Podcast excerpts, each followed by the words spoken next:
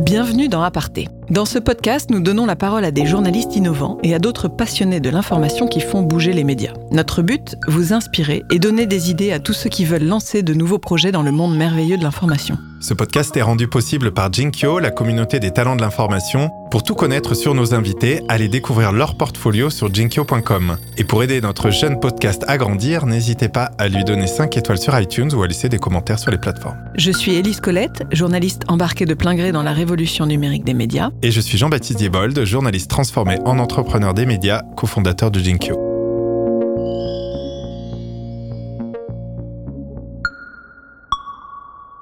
Aujourd'hui, nous allons parler data journalisme. Nous avions très envie de réfléchir à cette question dans Aparté et d'évoquer les difficultés liées à ce format journalistique pas si nouveau, mais très porteur.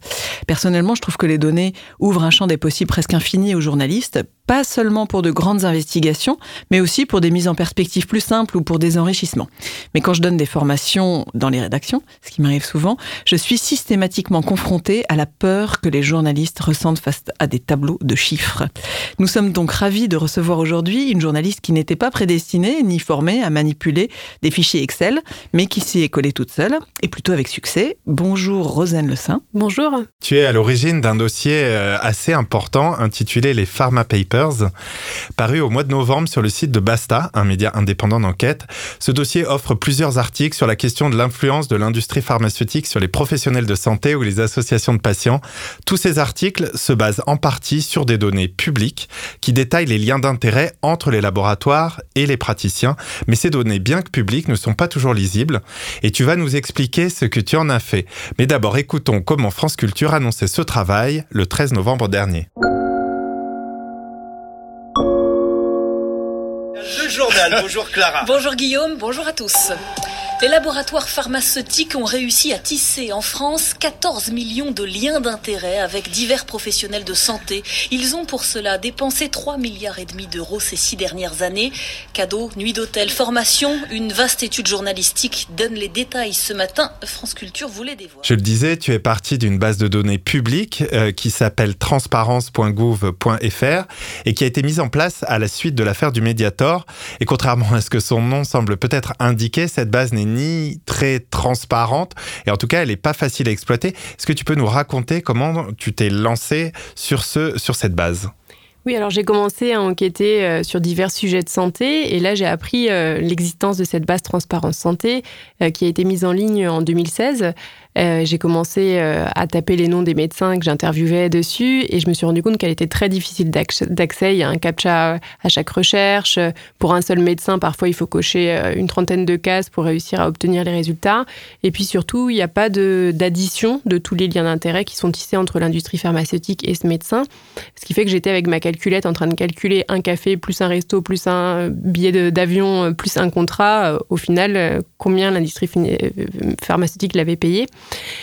Et euh, je me suis donc associée à Regard Citoyen, qui est l'association euh, qui œuvre à davantage de transparence dans la vie publique, qui a créé euh, notamment nodéputés.fr qui s'est rapproché également du Format qui est une association pour l'indépendance de la formation des médecins.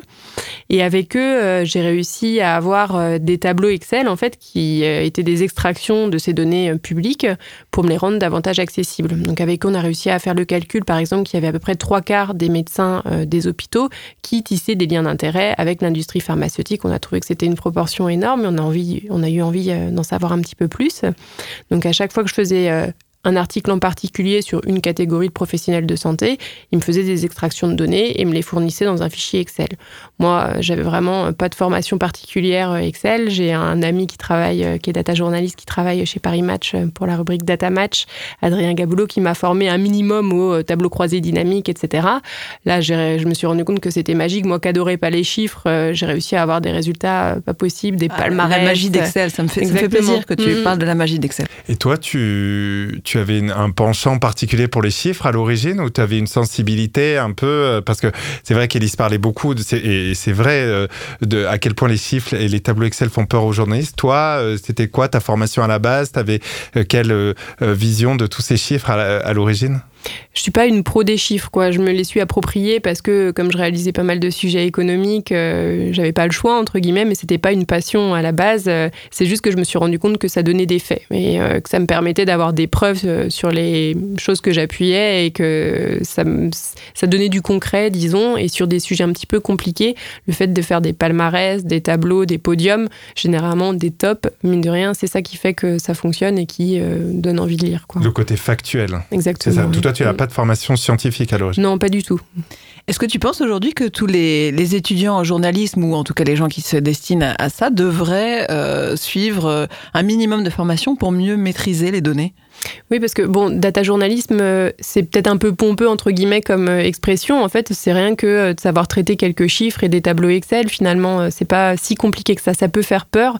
On peut se dire mince, ça demande vraiment des connaissances pas possibles. Non, moi, j'étais pas mathématicienne. j'ai eu aucune formation en statistique. Juste, j'ai eu des personnes qui me les ont expliquées de manière très simple. Et quand on comprend l'intérêt, on réussit à s'y mettre en fait. Hein. Et donc, du coup, tu donnerais quoi comme conseil aujourd'hui à un jeune qui dit bon, Excel, j'y vais, j'y vais pas oui, bah, ou le data journalisme, on va pas résumer ça à Excel, mais de pas avoir peur, quoi, parce que ça arrive que des sources nous envoient des tableaux Excel, etc. Ça arrive qu'on n'ait pas trop envie de les garder, qu'on les mette dans un coin, qu'on les télécharge et puis avec des tas de signes dedans, exactement. Pas, Alors que finalement, voilà, euh, c'est hyper simple de convertir un fichier pour plus trop avoir de signes bizarres et euh, pour ensuite réussir à faire son, sa petite sélection soi-même. En fait, euh, vraiment de faire le minimum. Il y a des, même des formations sur Internet qui existent à Excel pour faire des tableaux croisés dynamiques, de vraiment maîtriser une petite panel d'outils Excel, ça permet d'avoir énormément de, données accessibles et euh, pour le coup, euh, comme c'est un petit peu embêtant de s'y mettre, bah ça offre un petit plus euh, dans ce monde concurrentiel qui est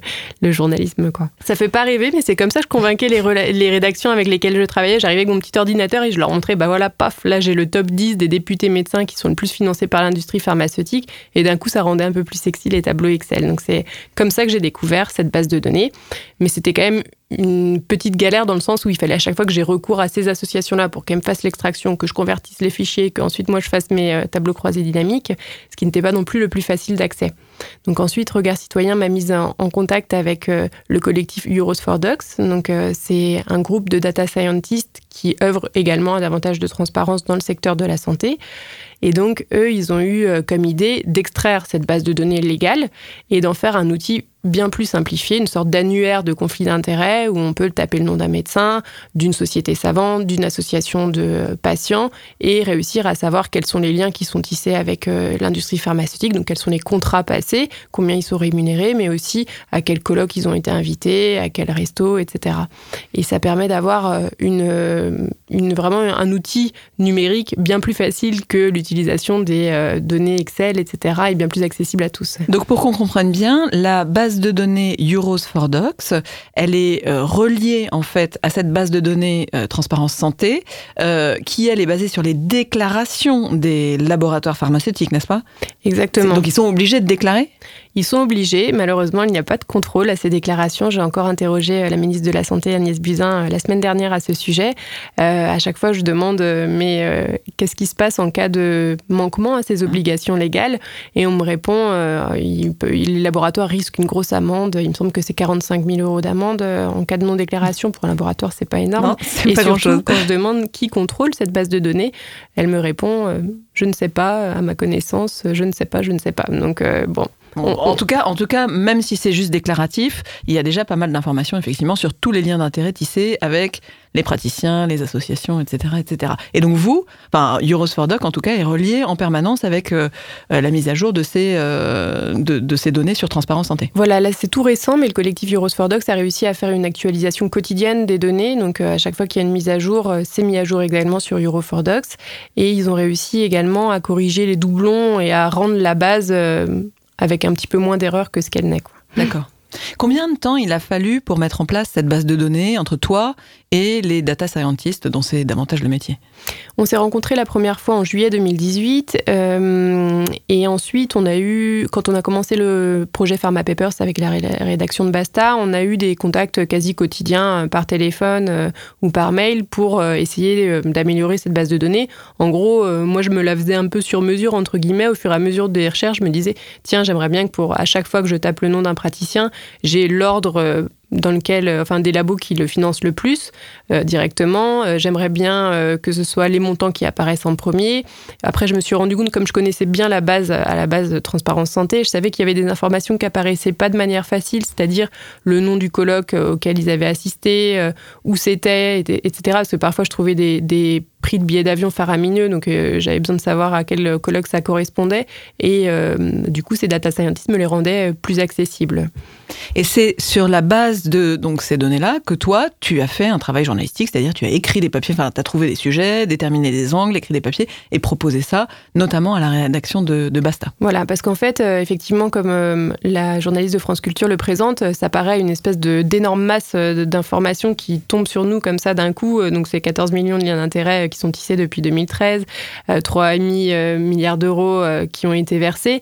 Alors quand on donne des gros chiffres comme ça, c'est pas évident de se rendre compte, mais ensuite quand on réussit à faire le palmarès, notamment des spécialistes qui sont les plus financés par l'industrie pharmaceutique, on se rend compte que les oncologues, donc les experts en cancer, euh, par exemple, option hématologie, perçoivent chacun en moyenne quasiment 1000 euros par mois de l'industrie pharmaceutique. Donc en plus, bien sûr, de leur salaire de médecin attitré. Donc on réussit à faire le palmarès par exemple, des médecins qui sont les plus financés, mais aussi des laboratoires qui financent le plus. Et alors justement, ces, sujets, euh, est-ce qu'il faut forcément que ça parte d'une idée que tu as ou est-ce qu'il y a un système d'alerte ou, ou à un moment, bah, il y a une espèce d'anomalie sur les oncologues et vous allez les examiner?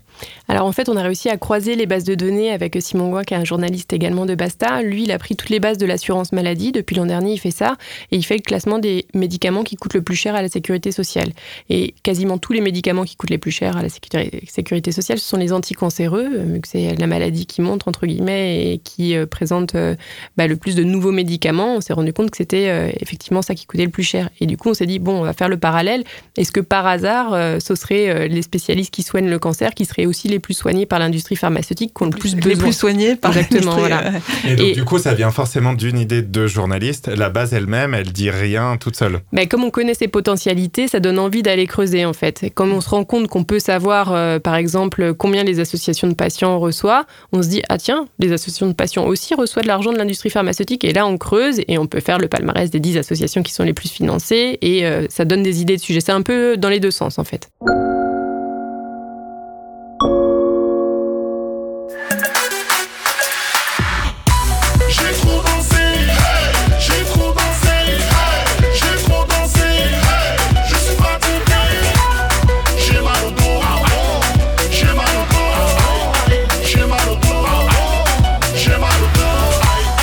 Cette chanson, euh, c'est une chanson du rappeur euh, Mokobe. Elise m'a dit qu'il était très connu, je ne le connaissais pas. et en tout cas, cette chanson, elle a été utilisée l'an dernier dans une campagne de sensibilisation au mal de dos. Donc c'est une, une, campagne qui a été très largement financée par les labos pharmaceutiques. Et dans un de tes articles, tu montres euh, le lien qu'il existe entre un médecin qui apparaît toujours dans cette même campagne de sensibilisation et euh, des labos. Est-ce que tu peux nous expliquer très concrètement comment tu as fait euh, ce rapprochement? Alors le cheminement, en fait, il est euh, que je voyais souvent des campagnes de prévention à certaines maladies un peu partout dans le métro. L'an dernier, j'avais vu une campagne sur le psoriasis, donc une maladie de la peau à la base, mais qui provoque aussi des rhumatismes. Et euh, l'année dernière, naïvement, je la vois, je me dis, tiens, c'est le ministère de la Santé qui finance euh, cette campagne. Il y a peut-être peu de gens qui savent qu'ils ont ce psoriasis et qu'on aurait besoin de le savoir.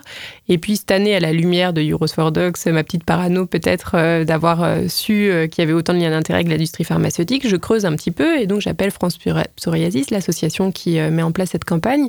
Et la présidente m'informe que c'est en fait l'industrie pharmaceutique qui finance la campagne, notamment le laboratoire AbbVie. AbbVie, je regarde un peu qu'est-ce qu'ils font comme traitement et euh, le traitement qu'ils ont envie de mettre en valeur en ce moment, c'est le traitement Humira. Donc c'est un médicament contre les rhumatismes et c'est aussi le médicament qui coûte le plus cher à la sécurité sociale tous les ans. Donc je me renseigne sur, sur cette campagne et je me rends compte que le but, c'est d'inviter au diagnostic les personnes qui ont des psoriasis. Apparemment, il y en aurait une sur trois qui aurait aussi des soucis de rhumatisme. Et donc, euh, et donc je me rends compte qu'il y a un intérêt pour un laboratoire qui vend des produits euh, contre les rhumatismes à financer euh, une telle campagne. Euh, là, je, tire un peu la pelote de laine et je me rends compte qu'il y a un site qui a été créé l'an dernier, ne lui tournez pas le dos, donc pour inciter au diagnostic de ces maladies liées au rhumatisme. Je creuse un peu, je regarde si le traitement est, est, a une bonne balance bénéfice-risque, on appelle ça. Enfin, comme disent les médecins, en fait, on mesure est-ce que tous les apports de ce médicament valent le coup par rapport aux effets secondaires. Je me rends compte que c'est un traitement qu'on utilise quand les plus doux n'ont pas réussi à soigner les rhumatismes. Mais qu'en revanche, il y a des effets secondaires importants. Et là, je me renseigne auprès du Formindep, donc euh, l'association euh, qui qui voudrait davantage d'indépendance de, la formation des médecins, qui m'indique en fait euh, ce test de diagnostic qu'il y a en ligne sur cette campagne, il n'est pas valable et qu'il incite au surdiagnostic, qu'il y ait plus de personnes qui ont juste des petits soucis de dos qui pourraient croire qu'elles aient une maladie rare qui nécessiterait ce traitement. Et je vois que c'est toujours le même médecin qui a interrogé euh, sur euh, ce site d'information, euh, enfin de, campagne en fait.